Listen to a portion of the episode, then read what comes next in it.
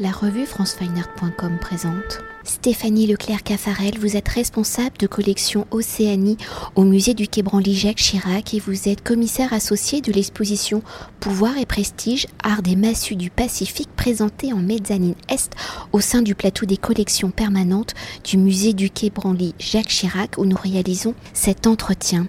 Alors réunissant 138 pièces originaires des îles Fidji, Salomon, de Nouvelle-Calédonie ou encore de l'île de Pâques pour ne citer qu'elle, l'exposition Pouvoir et prestige Art des massues du Pacifique a pour volonté de mettre en lumière l'art des massues du Pacifique, un objet souvent méconnu et mésestimé qui, au-delà de sa fonction d'arme, interroge pourtant les multiples facettes de son rôle au cœur des peuples d'Océanie où la massue est également sculpture, objet cérémoniel et spirituel, emblème d'autorité. Alors dans un premier temps, avant d'explorer les différentes formes et fonctions des massues de l'art d'Océanie, c'est dans la culture occidentale Hors mythologie, la définition de la massue est un bateau gros et court dont l'un des bouts est fortement renflé permettant ainsi de frapper avec une grande violence, d'assommer. Dans la culture d'Océanie, comment la massue va-t-elle dépasser la mythologie et s'inscrire dans l'histoire pour devenir un véritable objet, symbole d'une culture alliant donc pouvoir et prestige? Il faut comprendre qu'une des, difficultés de cette exposition, c'est justement le fait de prendre en compte le Pacifique dans son entier. Les cultures du Pacifique sont extrêmement euh, diverses à l'échelle du Pacifique lui-même, de la multiplicité de ses paysages, de ses îles. Le Pacifique, selon la façon dont on le mesure, euh, représente entre, un tiers et la moitié euh, de la surface du monde. C'est considérable. C'est aussi la zone du monde la plus diverse d'un point de vue linguistique. Et les cultures du Pacifique sont à l'image de cette diversité. Et euh, les massues, l'objet massu qui est euh, l'objet qui fait l'objet de l'exposition, euh, reprend exactement cette incroyable diversité, cette inventivité extraordinaire aussi. Je crois que le, visiteur va être confronté à une polysémie incroyable, une variété de matériaux, de, des bois, mais pas seulement, des os de cétacés, de l'ivoire, des pierres. des plumes, des fibres végétales, enfin bref, il faut les laisser découvrir mais euh, l'exposition a cette dimension euh, plurielle qui est très importante à prendre en compte. Et ensuite, euh, effectivement, dans, le Pacifique comme ailleurs, il y, a, il y avait sans doute la massue du commun et puis la massue extraordinaire.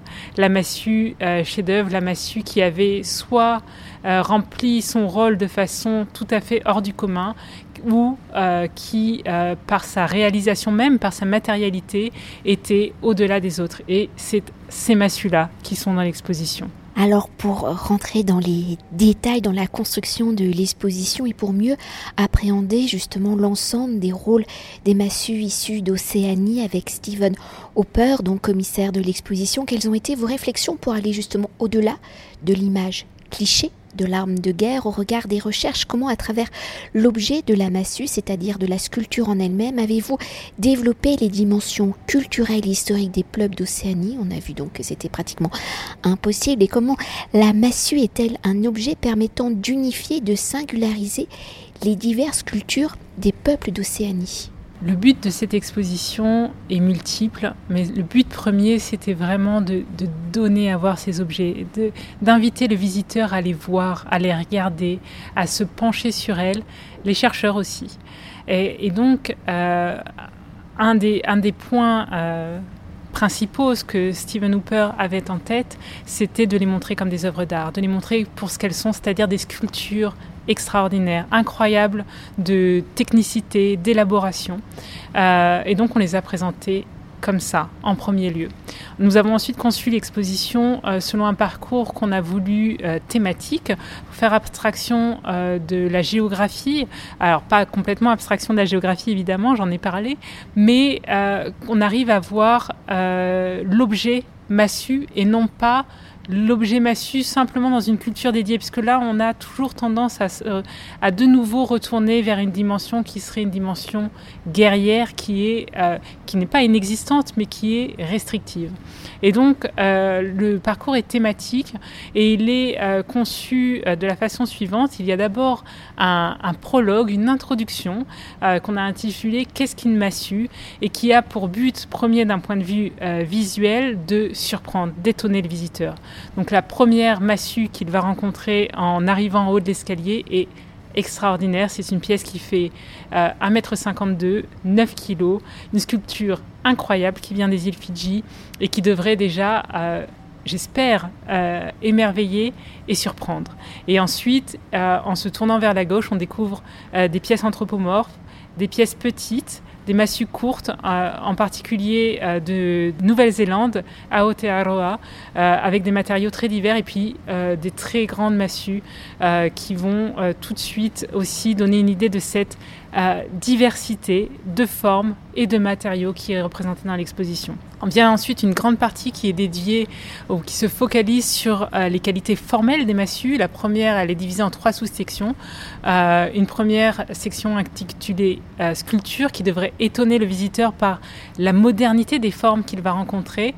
Une seconde section qui est dédiée à la diversité formelle dont j'ai déjà parlé, à la fois la diversité formelle à travers le Pacifique et dans, avec des coups de projecteur sur des régions particulières et une partie dédiée aux surfaces qui sont extrêmement euh, travaillés, parfois euh, tout à fait euh, spectaculaires et très élaborés, notamment, mais pas seulement pour les îles Tonga, où on a énormément de motifs figuratifs qui nous racontent des histoires dont malheureusement on a perdu les clés d'interprétation, mais qui sont absolument foisonnantes de détails et très passionnantes à observer à la loupe, si j'ose dire. Deuxième grande partie de l'exposition, elle est dédiée cette fois-ci aux fonctions euh, des massues. Euh, la première sous-section euh, de cette partie est dédiée à l'objet massu comme instrument cérémoniel, comme objet qui était mis en mouvement en contexte cérémoniel, y compris en contexte dansé et décorés pour cet usage. Des massues qui sont, ou des objets qui sont pour la plupart vraisemblablement pas des armes fonctionnelles, euh, mais encore une fois des œuvres d'art absolument euh, exceptionnelles et là aussi très variées. Vient ensuite la partie qui est dédiée, à, qu'on a intitulée Armes, qui arrive donc très tard dans le propos de l'exposition, à dessin évidemment, euh, qui nous permet d'illustrer différentes techniques de combat et l'importance euh, culturelle de ce point de vue-là aussi de, euh, ces pièces, sachant qu'il y a dans le Pacifique une dimension performative à la guerre qui est extrêmement importante et qui est euh, sous-jacente dans toute l'exposition. Euh, la partie qui suit est extrêmement importante, qui réunit des pièces tout à fait exceptionnelles. Euh, nous l'avons appelée euh, Autorité et Divinité, et elle nous parle justement de ces œuvres qui étaient des symboles, des emblèmes de statut social et des œuvres qui étaient au cœur des, des, religions, et en particulier des religions pré-chrétiennes dans le Pacifique. Enfin, l'exposition se termine par un, épilogue ou une conclusion euh, qui est dédiée aux provenances euh, de certaines pièces en particulier, qui nous permettait euh, d'illustrer la diversité des, des, moyens par lesquels les massues sont arrivées jusqu'en Europe, puisque toute l'exposition est conçue sur des collections européennes. Et euh, pour rappeler à quel point ce sont des objets importants d'un point de vue de recherche, en particulier d'un point de vue de recherche historique. Euh, les euh, massues font partie des premiers objets qui ont été collectés dans le Pacifique et qui ont été collectés le plus systématiquement. Ce qui fait que nous avons une manne d'informations grâce à ces objets qui ne demandent qu'à être regardés et exploités. Et pour continuer de décrypter ces objets et pour mieux peut-être cerner euh, la diversité des formes des massues, quelles sont justement les formes et les matières privilégiées pour le façonnage de ces objets, enfin plutôt de ces œuvres ici présentées en fonction de sa forme, de sa matière. La massue a-t-elle une utilisation spécifique et par sa forme et sa matière peut-on déterminer d'où la massue est-elle originaire?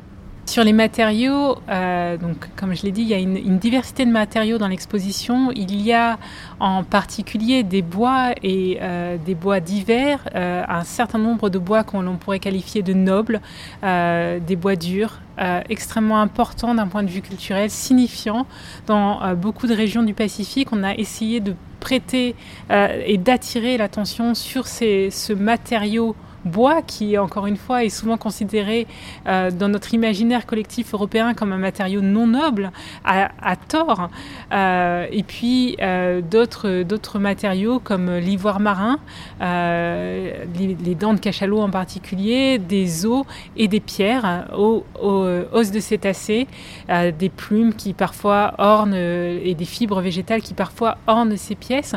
oui, il y a absolument possibilité d'identifier euh, la provenance grâce à la forme des massues. Et c'est d'ailleurs ce qui étonne quand on voit l'exposition, je crois, c'est à quel point chaque euh, société du Pacifique a conçu euh, des formes de massues différentes.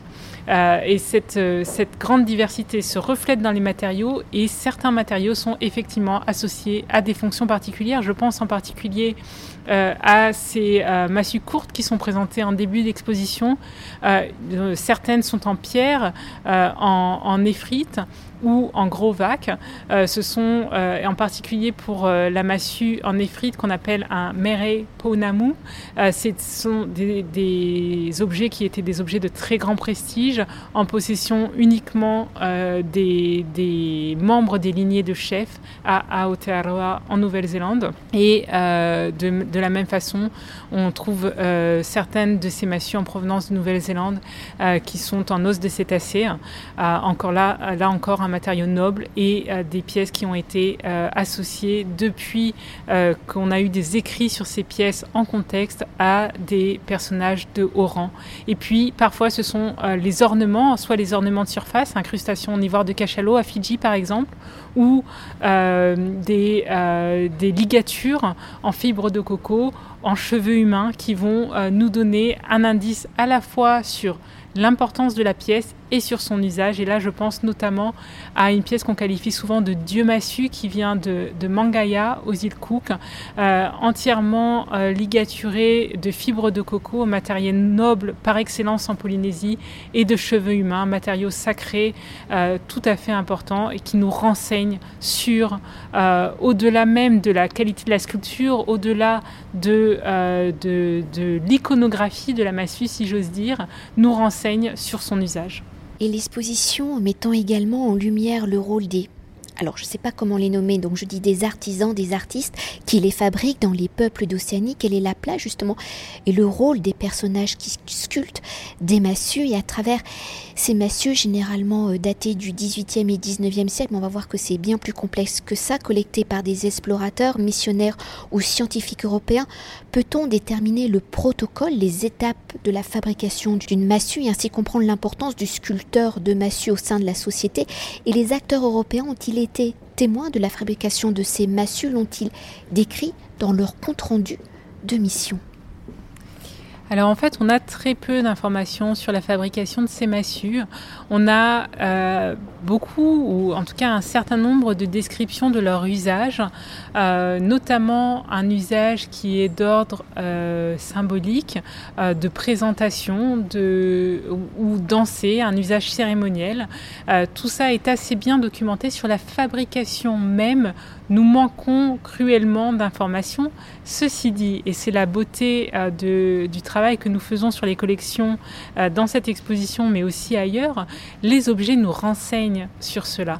Euh, ils nous renseignent sur les techniques de sculpture, ils nous renseignent sur euh, les talents des sculpteurs du Pacifique.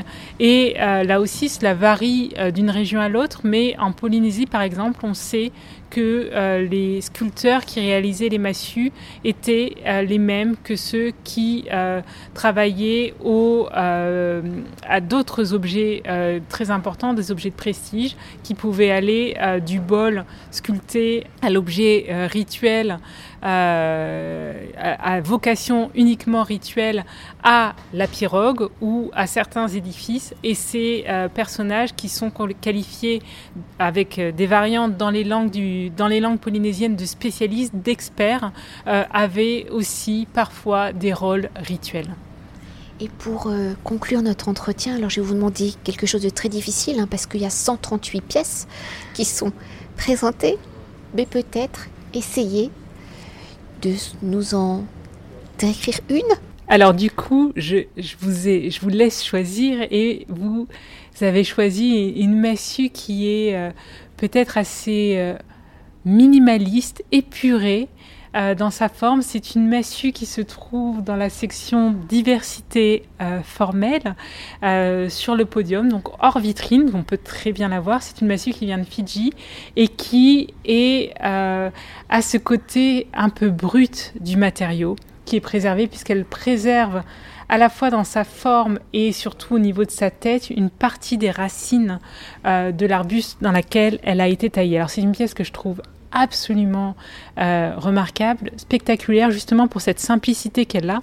Et là où c'est passionnant, c'est qu'elle nous renseigne justement sur euh, le faire et sur la, la, connaissance que les sculpteurs avaient des matériaux avec lesquels ils travaillaient.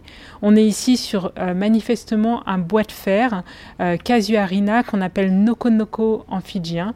Ce sont des bois extrêmement durs, très denses, qui ne flottent pas. Et on sait par la tradition orale, par le travail euh, ethnographique contemporain, avec des gens qui travaillent le bois à Fidji de façon contemporaine, que euh, les sculpteurs euh, sur bois ont une connaissance absolument inouïe des bois avec lesquels ils travaillent. Ce sont des bois signifiants, souvent considérés comme sacrés, souvent d'ailleurs qualifiés pour la couleur rouge qu'ils ont et on voit qu'avec l'éclairage qu'on a fait sur cette pièce, on voit apparaître effectivement du rouge sous une patine qui est plus sombre. Euh, et on sait que euh, les gens travaillaient avec le matériau brut pour en révéler une forme préexistante. Et c'est vraiment très évident sur cette massue où euh, on a donc le sculpteur a travaillé avec l'arbuste euh, de Casuarina euh, a utilisé sa racine centrale pour faire la tête euh, de la massue en gardant une partie des racines latérales qui font des petites projections sur les côtés de la tête et a aussi préservé, alors que les gens savent très bien, les, sculpteurs fidjiens savent parfaitement faire des manches très droits, il a préservé la forme légèrement incurvée très organique euh, de l'arbuste dans cette pièce. Donc une pièce qui est d'une euh, qui, qui, date vraisemblablement du 19e siècle, peut-être plus ancienne, qui est en tout cas d'une modernité absolument incroyable.